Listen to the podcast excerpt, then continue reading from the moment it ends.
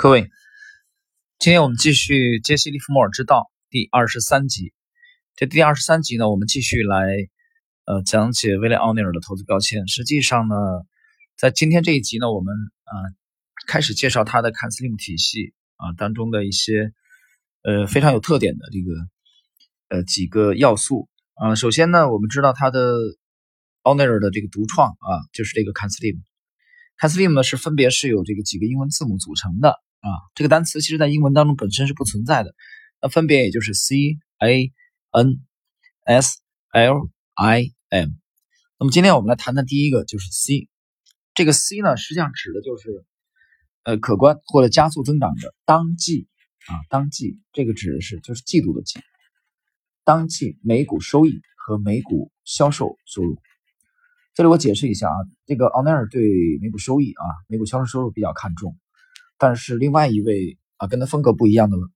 沃伦·巴菲特对每股收益就没有那么看重。奥尼尔怎么去看待当季的这个收益增长呢？他举了个例子啊，比如说这个上个世纪九十年代，戴尔电脑啊、思科和这个美国在线啊，美国在线是奥尼尔曾经重仓的大牛股。这三个股票的股东收益啊，它的增长的幅度呢，分别达到了百分之一千七百八啊。一千四百六十七和五百五十七。那么奥尼尔经过统计，他发现，在成千上万的美股股票当中，这三个股票的涨幅相当的惊人。那么奥尼尔的观点是什么呢？他认为是什么原因导致了啊这三只股票成为超级大牛股？主要的原因是因为在股价大涨之前啊，那么接最近的一个季度到两个季度的这个。公司股票的盈利增长啊，这是奥尼尔他的呃统计的结果。那么他统计了过去之前一百二十五年所有的这个美股的大标股啊，这个中国的散户喜欢把它叫做大牛股，得出来的这个结论。那么我们具体来看一下，戴尔电脑，它从九六年的十一月份开始起涨，在九六年的十一月之前的此前的两个季度内。戴尔的每股收益分别提高了百分之七十四和百分之一百零八。思科，思科电脑在一九九零年十月之前的两个季度，它的收益上涨幅度分别是百分之一百五和百分之一百五十五。随后，思科电脑的这个股价啊，在三年的期间啊大涨而特涨。再来看美国在线啊，这是威廉奥内尔的啊极为钟爱的重仓的一只大标股。美国在线在一九九八年十月开始为期六个月的这个大幅度上涨之前，它的收益啊，美国在在线的这个公司的收益分别上涨了百分之九百和百分之两百八十三。然后就是 Google 啊，我们这个现在可能很多人更多用百度啊，但是我们来看一看 Google，Google 在美股登陆啊之前，就在美股上市之前，它的。前两个季度的收益增幅分别是百分之一百一十二和百分之一百二十三。然后就是苹果啊，很多人在用苹果手机。苹果电脑在它的股价大幅度上涨之前，它的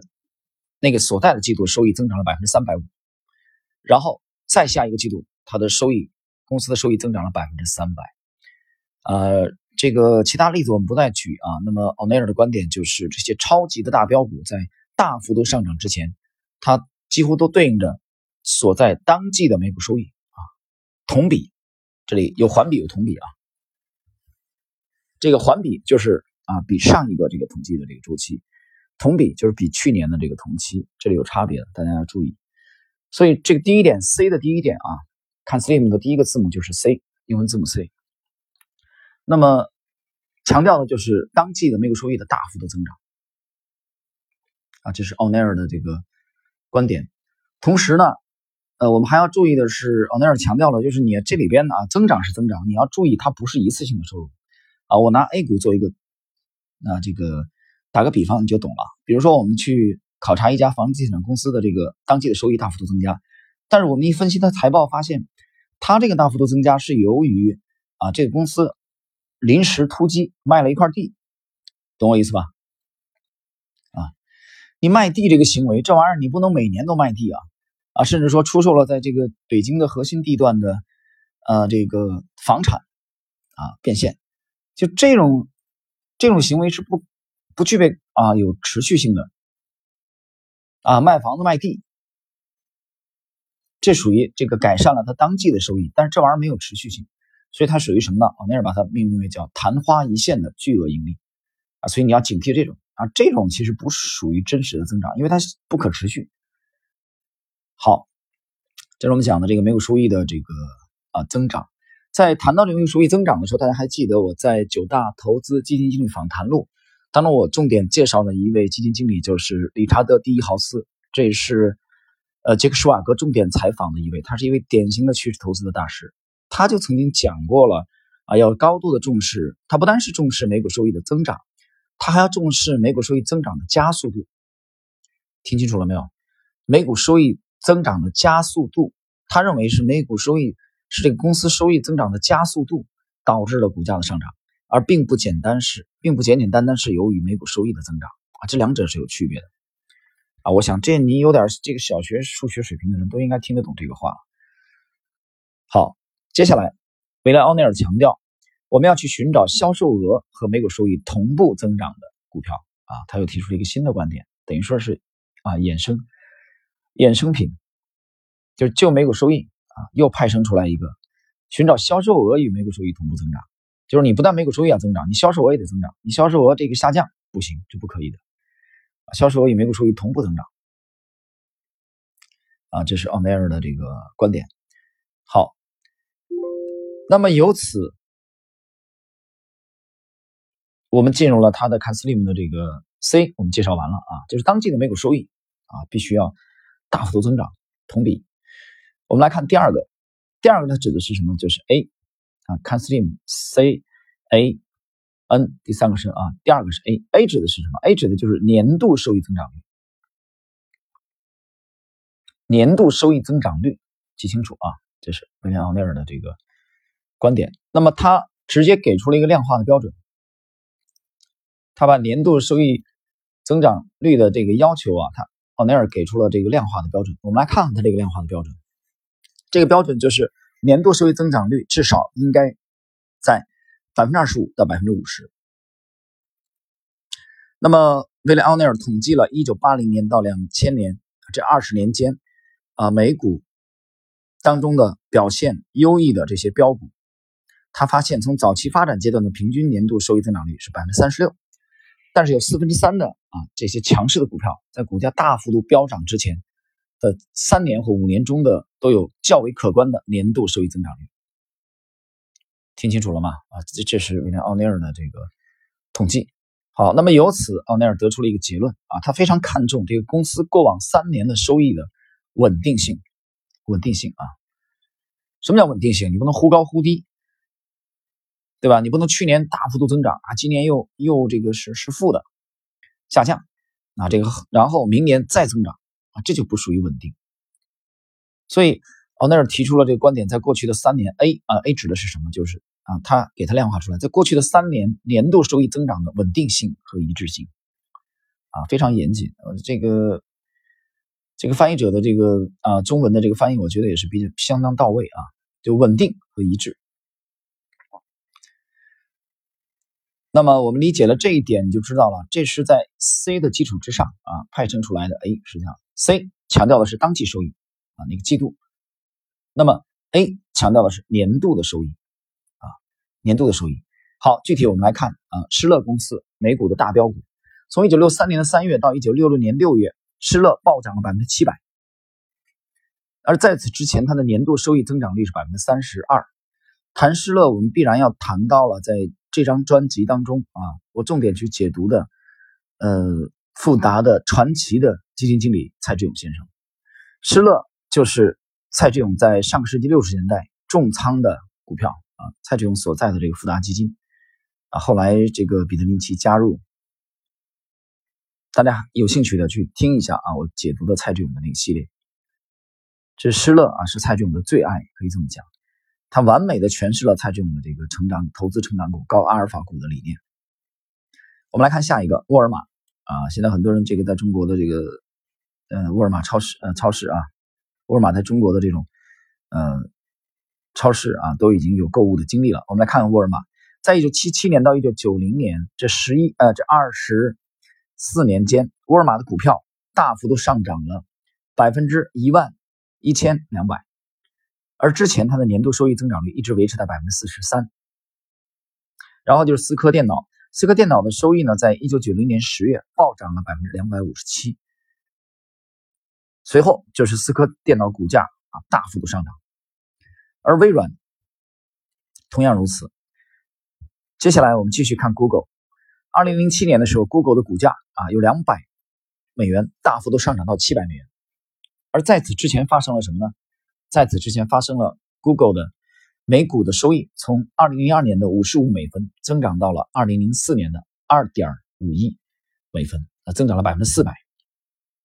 所以奥内尔提出他的观点：过去的收益增长并不能说明你选择的是一只强劲的成长股。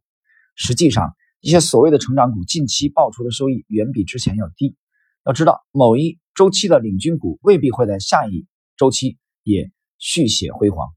那么，奥内尔进一步的剖析。如果某一公司的股票在过去三年都保持了显著的收益增长，但其增速却在近三个季度啊近几个季度回落至百分之十到百分之十五，这说明这只股票已经完全发展成熟。啊，成熟嘛，成熟这也是褒义词啊，贬义词就是老气横秋，啊，接近于老气横秋，它就冲劲不足嘛，对吧？我们都知道这个有一些啊 A 股的上市公司上市以后，呃，他的公司的经营为什么没有再上台阶呢？啊，这里边有很多的当初的这个原始的创业者们，他们失去了呃锐意进取的动力啊。比如我在之前上海啊曾经服务的这家上市公司啊，在当时上市的时候，账面上的募集的资金啊达到几十亿之多，但是短短的几年之间，对不对？那么创始人的一起创业的这些人，呃，面对了这个成功啊，我认为他失去了。它这里面其实有很很复杂的原因啊，有特殊的这个呃制度。我记得在上一次和乐投资的江总采访我的时候，我曾经谈过这个问题，但这问题又没法展开谈啊。他失去了这个进一步的锐意进取的动力，所以他开始保守，开始在乎自己在公司当中的话语权啊，开始开始这个培植自己的这个个人的势力，把精力用在了这些上面。所以这种情况下，对公司的发展啊进一步发展壮大是极为不利的。那么这个问题我们不再展开啊。